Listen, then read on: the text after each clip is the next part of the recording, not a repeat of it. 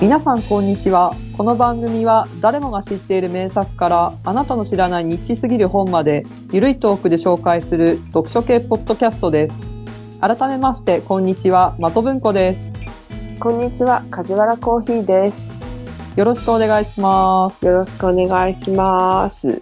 こんなわけでですねはい、私絶賛花粉症でですね、本あ当にお聞き苦しいところがあるかと思いますが、 お許しくださいと、もーいうや冒頭から謝っておこうかなと思います。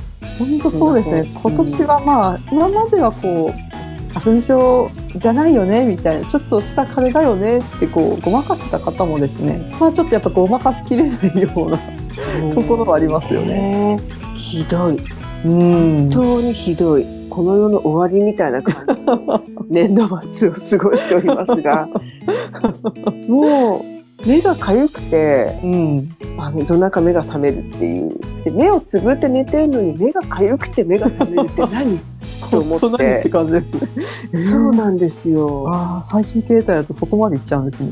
携帯昼間だったらこうんう薬が切れたなっていうので、うん、あなんか切れたっていうのが分かったりするんですけど寝てても切れた瞬間が分かるとか、うわ今年生きながらの地獄を体験しています ね。ー私今までそこまでひどくはなかったんですけど、ええ洗濯物とかを外に干すっていうのに、うんあまり気を使わずに生きてきたわけですよ。はいはあい。外に出てる時はちょっとかゆいなとか思ってたぐらいでしたので。で、最近天気悪かった後に天気が良くなって、あ、やっと洗濯物を外に干せるなと思って、何の気なしに洗濯物を外にそうして、で、それを取り込んで、はいで、しばらくしてからですね、 何なんだこれはっていうぐらい目が痒くて、うん何もする気が起きなくなるっていう。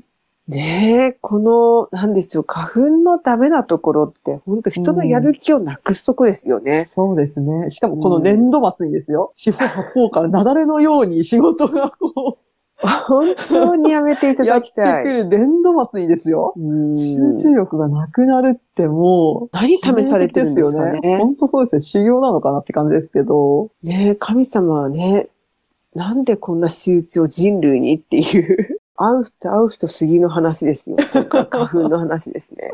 収録もですね、やっぱこの時期になると二人とも鼻がピーピーなりがちなんですけども、はい。あの、なるべくそれ。れを、あの、編集でごまかしつつごまかしつつやってますので、ただごまかしきれなかったところは花粉症だなな、っていうことで、ちょっそうと、ですねあの、温かい目で見ていただければと思います。本当ご勘弁いただきたい感じです。はい。で、はい今回からですね、まあちょっと主に私があの都合にはなるんですけれども、一冊一冊テーマを決めるっていうよりはですね、あの、いろんなこう、最近読んだ本ですとか、うん。うんあの、前に読んだ本について、まあ雑談形式でいろいろ出していくということで、別冊積読断枚という形式でですね、ちょっとしばらく2、3ヶ月ほどやっていきたいなっていうところでして、そうですね。はい。かしこまりです。まあ、うん一冊がっつり読むっていうのはちょっとなかなか難しいんですけれど、んうんその代わりいろんな本をちょっと紹介できる機会になるかなと思います。かしこまりました。あ、はい今回あれですよね、お手紙を。まあ、た、そうそう。はいお便りがまたやええもうあってりきがまたしい。て、ええしか、も長 い。ええ素晴らしすごくこう、あの、熱量のあるいお便りいただきまして、ええええすごく感激しましたので、うん。読まさせていただきます。はい。えっ、と、ラジオネームですかね、ラジオネームっていうか、これ多分お店の名前ですかね。読んじゃっていいいんでしょうか、浮島行者さんという方からはい。お手紙をいただきました。突然のメール失礼いたします。沖縄で飲食店をやっている浮島餃子と申します。いつも積んどく三昧楽しく聞いています。読書が好きなんですが、毎日慌ただしくてなかなかゆっくり本を読むことができない毎日ですが、お二人の楽しくて眼蓄のあるトークと面白そうな本の紹介が読書欲を刺激してくれます。また、普段読まないジャンルの本に目を向けさせてくれて、また、いろいろ本を読みたいなと思わせてくれます。仕事が小さな飲食店なので、一人で黙々と働いているので、ポッドキャストが毎日のお供になっています。そろそろアーカイブ2週目を終えてしまうのが悲しいです。お二人の負担にならないペースで末永く更新してくだされば嬉しいです。楽しい番組いつも聞かせていただき、感謝の気持ちでいっぱいです。お忙しいところ失礼いたします。といったお便りでした。ねえありがたいですね。ありがとうございます。最初の頃のね、きっと収録の、えあの、ダメっぷりが、お互いの なんかこう、慣れない、もそもそっとした喋りのところから聞いていただいていると思うと、本当えに本こ当そうですう、ね、ね。頭が下がります。ええしかもこう、お二人の楽しくて、眼蓄のあるトークって、どの辺に眼蓄あるんだろうなっていう の。うーんですねまあ、的さん は、いやないですよ。うーん、ほら、まあ、チョイスする、そのセンスとか、あとなんだろうな、本を読んで、ちゃんとそれをお話に載せられるっていうところが、まずね、一緒にずっとやっていて、すごいなと思うんですけども。いやー、うーん、なんていうかね。眼蓄こポイントが全然思いつかないなっていうう。まあ、ふわふわはね、してますからね。そうですね。ええまあ、ふわふわしてるぐらいがいいかな、みたいな感じで。 そうです開ねき直ってやってますからね、もうんでも、なんかそのね、今回お手紙いただいた方もえ飲食店をしていてっていうのうで、んそれで餃子屋さんだかう。ら、なんかええ刻んだり包んだりをしているんじゃないかうんうなんと思うんですけれそどうですよも、ね。なんか私もね、コーヒーをこう、ええ包みながらずっとこれを聞いてたりする時がある ので、なんかわかるその気持ちって思いながらお手紙を拝読いたしました。うん。まあ、個人的に餃子、多分一番大好きな、うんあの、食べ物に入るので、全然お世辞なしで、うん。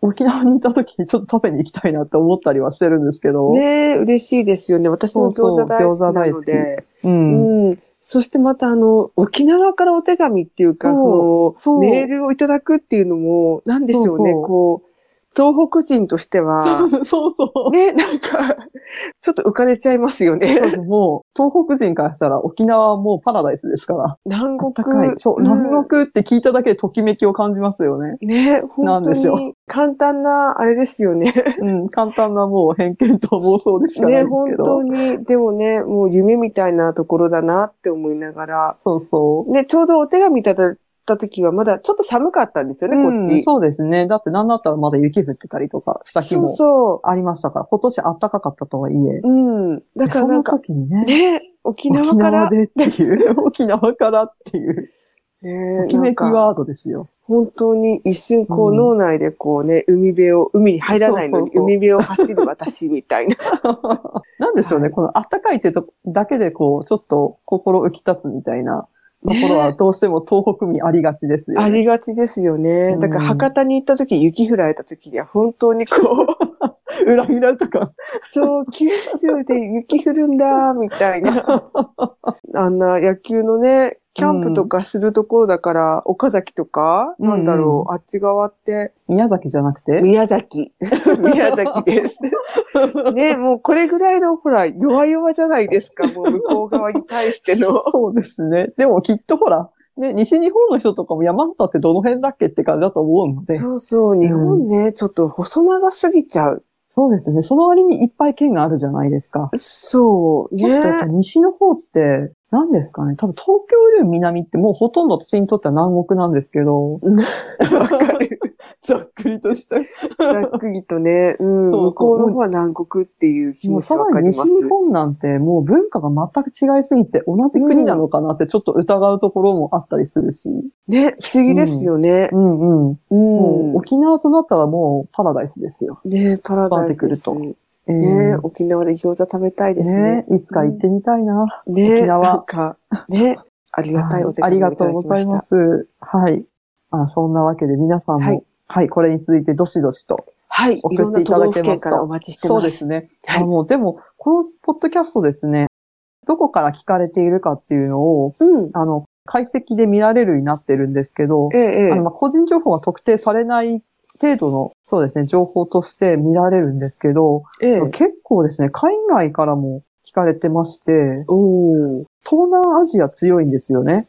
うちの番組。 東南アジアからよく聞かれてまして、まあ台湾とか、まええあ台湾とか中国はいないですけど、うん。あとは、この、なんで、マカオとか、うん。香港、シンガポール、インドネシア、えっ、と、あとはタイ、マレーシア あたりとですね、うんなんか、た時々やっぱりそういったところの地域からですね、聞かれてたり、結構定期的に多分聞いてんだろうなっていう、台湾あたりには定期的なリスナーさんがいらっしゃるようで、ああの、グローバルに展開してるのと、あとはですね、中東からも聞かれてますね。イラン、ン。おブーラジル、 ええ。地球の裏側からもですね、ああと、、何だったかな、スイスとかノルウェイとか、うん。オーストラリアですとか、うんまあ一番多分多いのはアメリカとかドイツ番ですかね。超東南アジア強いんですよね。なんでしょうね。なんでしょうね。へえ、そうですか。もうこの解析を見るのも楽しくてですね。うんあ今回はこういったところからのアクセスもあったんだなとか、うんえー日本国内もあの47都道府県今うん一応リスナーさんあの聞かれていると1回ぐらい聞かれていることがあるっていうのが確認できておりますので、あ、ね嬉しいですね。はい、嬉しいです。やっぱりそういったところ、いろんな人に聞かれてるって言ったところで、こう、山形のローカルな、誰も知らんだろうっていう、山形県民以外にこれ誰が興味持つんだっていうようなですね、ね情報とか発信していったら面白いのかなとか思ったりしますけど。そうですね。超ニッチな話になりますからね。ね。芋煮とか、芋煮ぐい。らいしか出てこない。ラーメンが日本一とか、そういう話ですかね。ね、あとはまあ、庄内とかね、山形の中でも庄内っていう小さい、こう、なんですよ、くくりっていうかね。うんあそこはもうふ、ね、なんて言うんですかね。山形ではまたさらにマイナーなところって感じですからうね。ん、まあ、あそこは私の中で京都ですけどね。うん。京都より、まあ地元民としてはもっと押してったらいいのは多分山伏とか、ああ、うん、うん。えーミイラとか、うん。うん、もうその辺かなとは思うんですけどね。そうですね、促進物、あれ、促進物会はしたんでしたっけいや、してないですね。促進物会って何ですか ね。いや、促進物会したいなって。促進物の促進物大好きなので。いやー、うん促進物と山伏の話は、あの、県外の方にして、絶対滑らない話ですね、あれ。うん、でも促進物って、本当なんか山形だと、まず遠足で見に行くじゃないですか、大概。うん小学校の時に。あれ、ちょっと待ってください。あの、梶原さん。促進物って言って、うん何をこう、パッと思い浮かぶ人って多分、そんなにいないと思いますよ。そう、そうなんですよね。だから我々はもう、本当促進物って言われたら、あ、あれだなってすぐにさこあ、うミイ、ラでしょみた いな。ね、そうそう、小さい時からね、あの、慣れ親しんでるけども、こんなに、なんだろう、促進物ってメジャーじゃないんだなっ て。そうですね。促進物の作り方を小学校で学ぶっていうのは、何だなっていうのを、大人になってから知るっていう。 私、え水みんな金習った靴ぐらでしょいみたい、な。そうそう、水金靴の作り方と同じぐらい、あの、メジャーなものだと思ったんです水よ。 金靴も知らない。水金靴は知らない。そあれだから、うんね、。小学校の社会科の授業とかでやらないみたいな。促進物はどうやって作るかみたいな。ねえ、ななるとしたらどうなるかみたいな、ね。そう、ずっとそれ、みんなね、習うと思ってて、うん。軽く促進物の話をしたら、そうそう。もう、まず促進物って何みたいな。そうそう。ね、促進物ってまあ漢字で書くと、うん。あの、即はあの、なんて言うんですか、えあーの、と速攻そうですね。の、ね、そうんあの、ええに、あとは、心はあの、身体の心ですね。はで、仏は仏ですねい。。仏ですね。ええまあ、ねえ要するに、ミイラですね。うん、まあ、生きたままミイラになるっていうう。ん、生きたまま仏様になるっていう。うん。禁止されちゃったんですよね、途中で。そうですね。まあうんそれはちょっと野蛮な風習だみたいな感じで。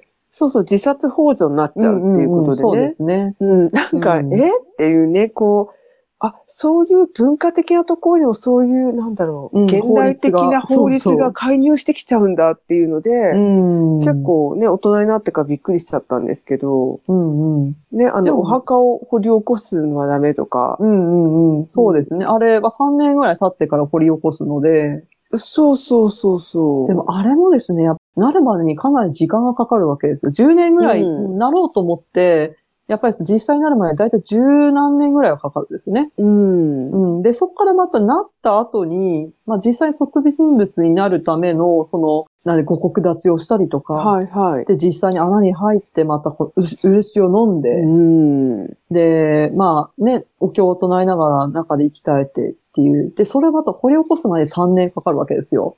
はい。うん。で、そうするとですね、あの、やっぱ3年のうちに、まあいろいろなことがあって、3年経ったら掘り起こせよって、まあここに入ってるからっていうのを、ちゃんと伝えて、ちゃんと伝わって、で、弟子の人とか、まあ周りの方がですね、ちゃんと掘り起こして、で、なおかつ保存状態がいい状態で、うん。あの、掘り起こされたものが今その促進物としてうん。安置されてるわけで、やっぱりそのね、中にはその、入って促進物になったものの、掘り起こしてみたらもうやっぱり腐ってたとか、骨骨になってたとかっていうのは、結構あるんですよね。そう。なんか、うん厳密に言うと促進物とミイラは違うんですよね、また。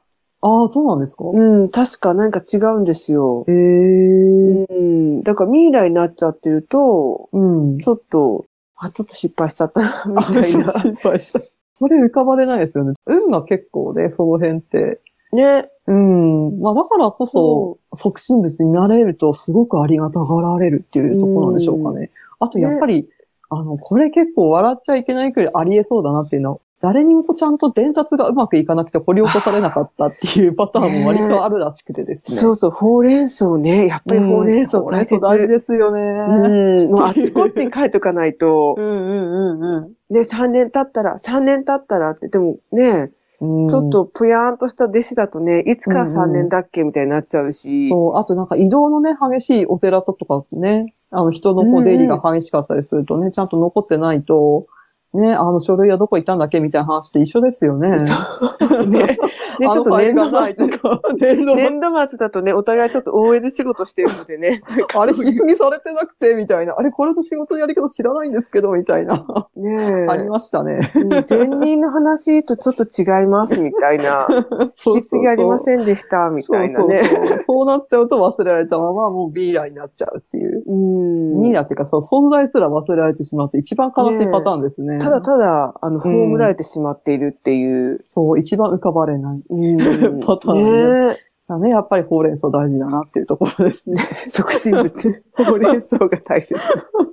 まさ かの。まさかの。うんあとまあ、ほう、なんでほうれん草じゃなくて、 あの、促進物ってやっぱ二大巨頭としてはまあ山伏ですよね。うんうん。そうですね。山伏も、私地元にいるときはですね、あの、ある程度の田舎だったら、あれはどこにでもいるもんなんだろうなってずっと思ってたんですよ。はい。で、まあ、あの、12月ぐらいになるとですね、あの、ええ出羽三山の、その、花野山っていう神社があるんですけど、うちの地元には。はでい。そこか、まあ、そこで山伏たちが修験の、あの、行を行ってるわけですけれども、まあ、専属でやってる人は少ないんですけどね、本当うんに今は。まあ、大体兼業で半、会社員半山伏みたいな、ああ半農半山伏とか、なんかやりつつ山伏やるみたいな、うん。まあね、すごく現代的なスタイルでやってるんですけど、うんまあそういった方たちが12月ぐらいになると、松の肝心っていうのをやるんですよ。うんうん。で、あの、何するかというと、あの一軒一軒ですね、うんうんあの、お精進して回るっていう。で、まあの、あお札とかね。そうです、そうです。うん。あの、売って歩くっていうか、まあ、売るそうってでいす。うのか売るなっ。ていう、売るわけではないんですけど、まあ、あの、おなんて納めいただいて、うんですかねそうですねお金をいただくっていう。そうです、そうです。まあ、米1合か、うん。あとはまあ、お金、まあ、だいたい1000円ぐらいですかうね。ん。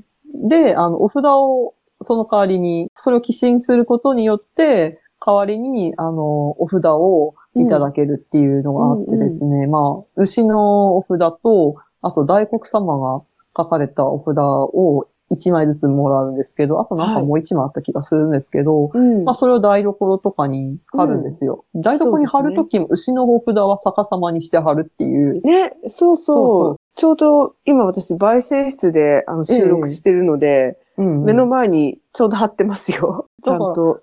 で、うんそういうのとか、大黒様は、まあ、神棚とかそういうところに貼ってっていう風習があるんですけど、うんで、だから、ホラ貝吹きながら、あの、だんだんだんだん、こう、羽黒山から町の方に下ってきて、うん一軒一軒回るので、年末になると、ホラ貝の音聞こえてたの、こう、おーおーおーっていう音ですよね。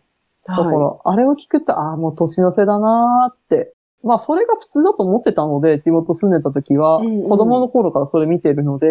はい。で、山伏って割と田舎の方には、いるでしょ、山伏って思ったんですよ。どこにでうも。ん。うん。だから、進学をして、で、進学先も、まあ、ちょっと、県内の地方都市だったので、まあ、いるんだろうな、山伏、ここにもって思ってたんですけ ど、友達に、なんか今年山伏来ないねって、12月なのに山伏いないのって言ったら、うん山伏なんて来ないよって言われて、うんちょっとカルチャーショックだったんですよね、それが。ちょっと今更なんですけど、山伏っえて山形以外には存在しているんですか、あの、熊野の方とかには、ああのあ修う験、ん修うん験道がやっぱりまだ残っているような地域だと、山伏の、もうまだ残ってるんですけど、うんまあねえ、あの、ね、ほんと、庄内の方だと、もうローラーみたいな感じでね、一軒一軒こ、そうそうそうう。ね、行ってって。そう、ローラー作作戦に来ますから、ね、あその、う。うんで、今、だと、やっぱりね、昔だったら件数も少なかったので、うん、あの山からね、ちゃんと降りて、徒歩で歩いて回れる件数だったんでしょうけど、今やっぱりすごく人住んでるので、あ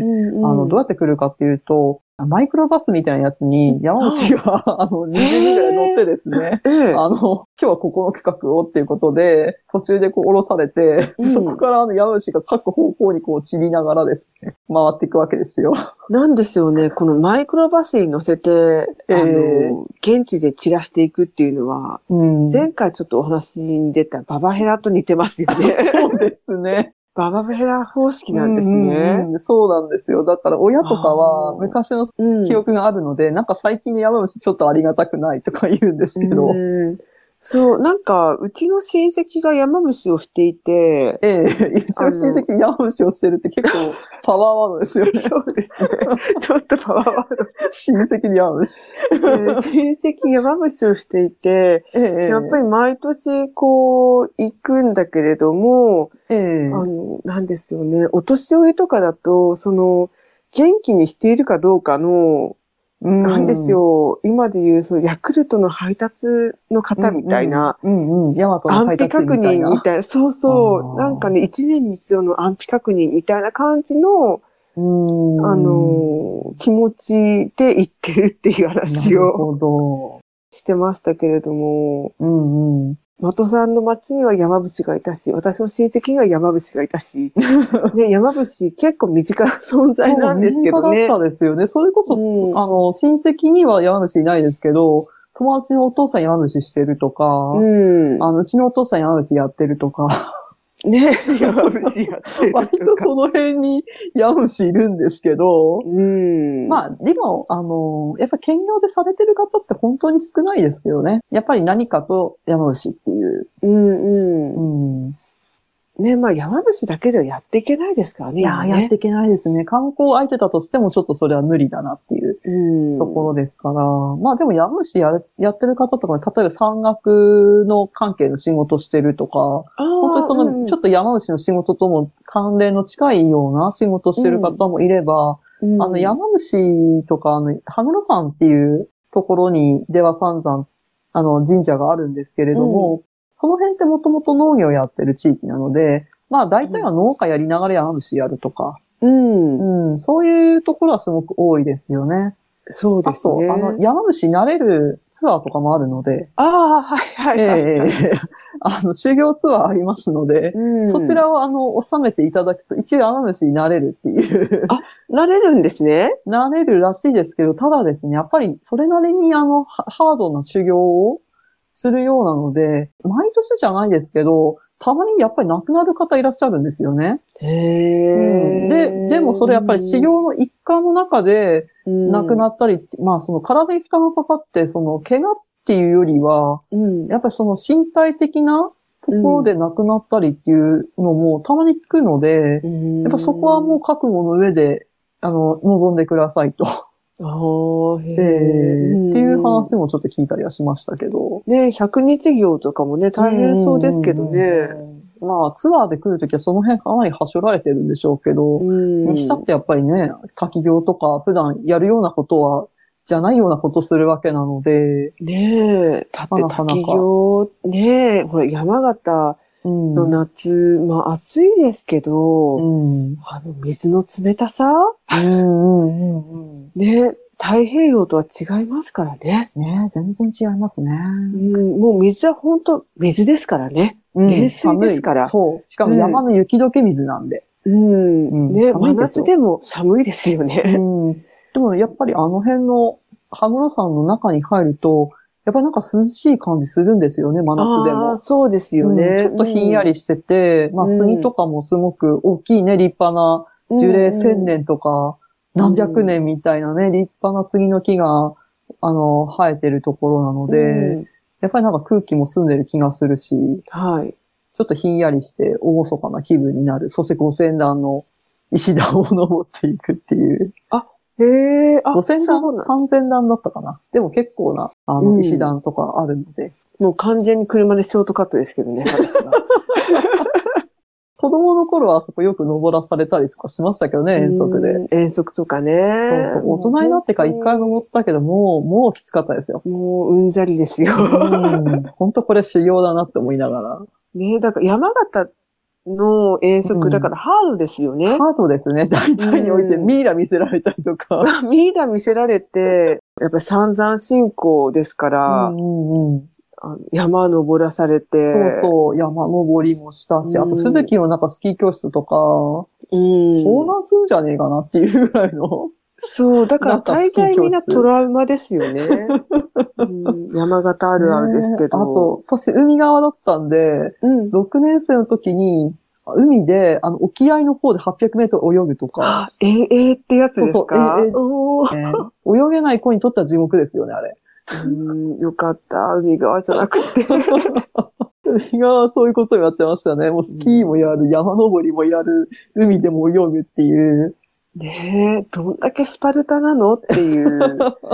生まれてきてしまったばっかりにこんなところに、みたいな。本当ね。いや、楽しかったですけど、都会だと多分そういう、ね、厳しい自然にさらされずに済んだんだよなっていう。うん楽しかった思い出は一個もないですね。そうですか。意外と楽しんでたな、そういうのは。うん辛いっ ていう。本当に山は深くなるし、雪は深くな るし。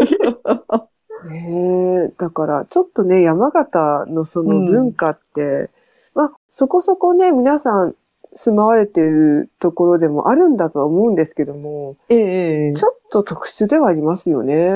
そうですね。まあ、東北って大体そんな感じはうんするんですけど、なんでしょうね。あの、北海道とまた違った厳しさっていうか、自然の何かがありますよね。北海道って、まあ冬は超寒いですし、うん、まあね、ほとんど大自然みたいなもんなのかもしれないですけど、うん場所によっては。うんうん、ね、なんか職場の人で北海道出身の人が窓からヒグマが見えますとか、海な辺でトドが寝てますとか、 なんかちょっと、レベル違うなって話をされるんですけど、うんそれとまた別の何か、ね、過酷さみたいのがありますよね。北海道まで行っちゃうと、突っ切っちゃってる感じがうんうんうん。するんですけど、 自然この中に住んでるから仕方がないでしょ、みたいな。そう、でも山形とか、まあ巻き込んじゃって申し訳ないんですけど、山形とかええ岩手とか、ええでも秋田あたり青と森とか、でも青森、そうか、青森もですよ青森ねで。もほぼ北海道みたいなもんですかね。なんだろう、東北のこの6う県、んまあね、宮城は、あの、政令指定都市だから、まあ比較的、仙台は、うん、あ正直、穏やかですよ、気候に関してうは。ん地震だけですね。うんう。ん。大地はちょっと荒ぶりますけど、それ以外は穏やかですから。ねえ、でもね、そう、ちょっとね、あの、昔、ね、某酒造会社の社長さんがね、あえのえ行って、すごい炎上しましたけども、エゾソの地と言いますかね、うん。。なんですすよね。そういうのが、住んでるものとしては、なんかわかる気がするなってう。いうん厳しさがありますよね。そうですね。だってしかも、冬も厳しいんですけど、山もあの夏もそれなりに暑いっていう、何なんだっていう。 40度とか勘弁してほしいってい本う当そう。ですよね。なんかね、冬寒いんだったら、その夏は過ごしやすいとかさ、っていう。ねえ、うんないの そういうのっていう。配慮がなさすぎますよね。全力で行くみたいな、みたいな。 だから、ちょっとね、突っ走っちゃう感じの人が多いですけ どね。そうですね。もう体力勝負ですよね、本当そう、だからなんか、太宰とかもそうですし、あの、ちょっと変わった作家がうん生まれるところではありますよね。やっぱりこう、資料深くなるというか、あれだけ閉ざされちゃいますから、雪うんに。うんうんね、こう考える時間だけはいっぱいあるみたいな、妄そうですね想だけはすごい膨らむみたいな。ああ、一番良くないですね、それ。 で、もういつまでも中二みたいな感じがこうね、やっぱり山形とか、まあ、うん。なんだろう、こう、東北雪深くなればなるほど、うーん、そういうのが多くなるなっていう気はうしますど。けどね。そうですね。うんまあなんかここで生まれ育っちゃったからそう思うのはあるのかもしれないですよね。んまあ、他のところからすればそれこそね、沖縄とか南の国の人からすればやっぱり雪がす降るっていうだけで、ねうん。え、雪ってどんなに素敵なもんなんだろうとかね、思うのかもしれないですけどね。ねえまあ、まあワンシーズン住んだらいいやって思いますよ。そうそう。だから、あの、 なんでしょうね。ほら、日照も少ないから、ええちょっとした春の、こう、天気とかに、もうすごい浮きやだし浮き足立ってしまって、うんうんだか。らそこら中の窓を開けてしまったりと か、まだ寒いのに。わかります。まだ寒いのにちょっと、あの、スプリングコート着ちゃって、そう。夜中に帰るときすごいもうす凍えごいながら寒帰るいみとたいな。か。めっちゃ後悔すするみたいな。る。ね、本当にこう、ちょっと特殊なところなのでね、皆さん来てほしいなって。そうですね。あの、できればこう過酷な時期に来ると、うんあのよりそのね、土地の魅力というか、うん土地のことを知れるかもしれないですね。そうそ穏うやかな時来てもね、でもそういうのはそ多う多分他にもあると思うので、うん。うんより過激な時に来ると、うんその土地のことがわかるかもしれない。そうですね。うち、あの、配偶者が、ええあの、九州の方出身なので、あの、夏、同じ40度でも、あの、もう桁違い違うわけですよね、暑さが。あ、向こうの方がですか向こうの方が。ああ、なんやかっ、ぱり同じ温度でも、なんでしょうね、太陽が違うというか、ええええええでも、やっぱりこう、私たちなんかは、うんで、滞在してもまあ1週間ぐらいじゃないですか。えええね、ちょっと実家帰るよぐらいで行くので、えうんもうその夏のジージーとした暑さが、あの、なんでしょうね。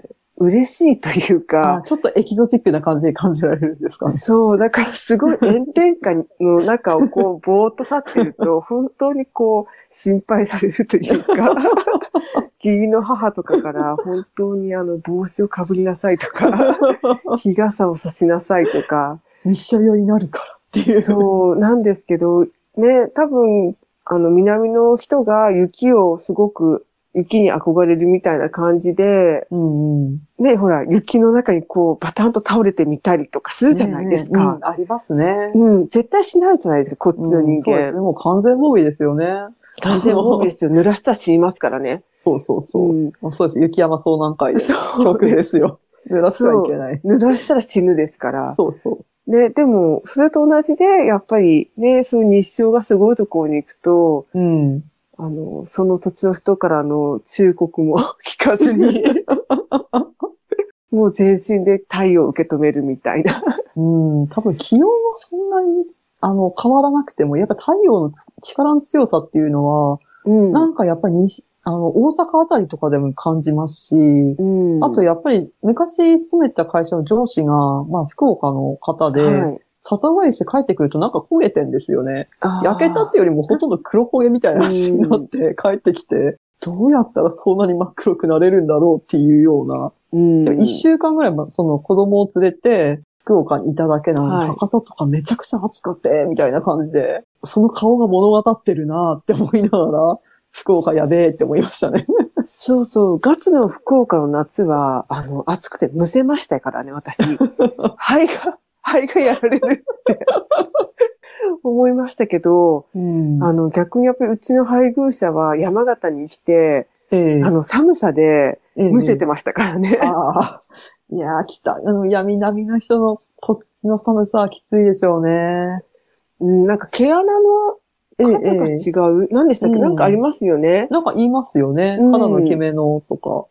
そうそう。やっぱり向こうだと通気性が、通気性通気性通気性っていうのかな。うん。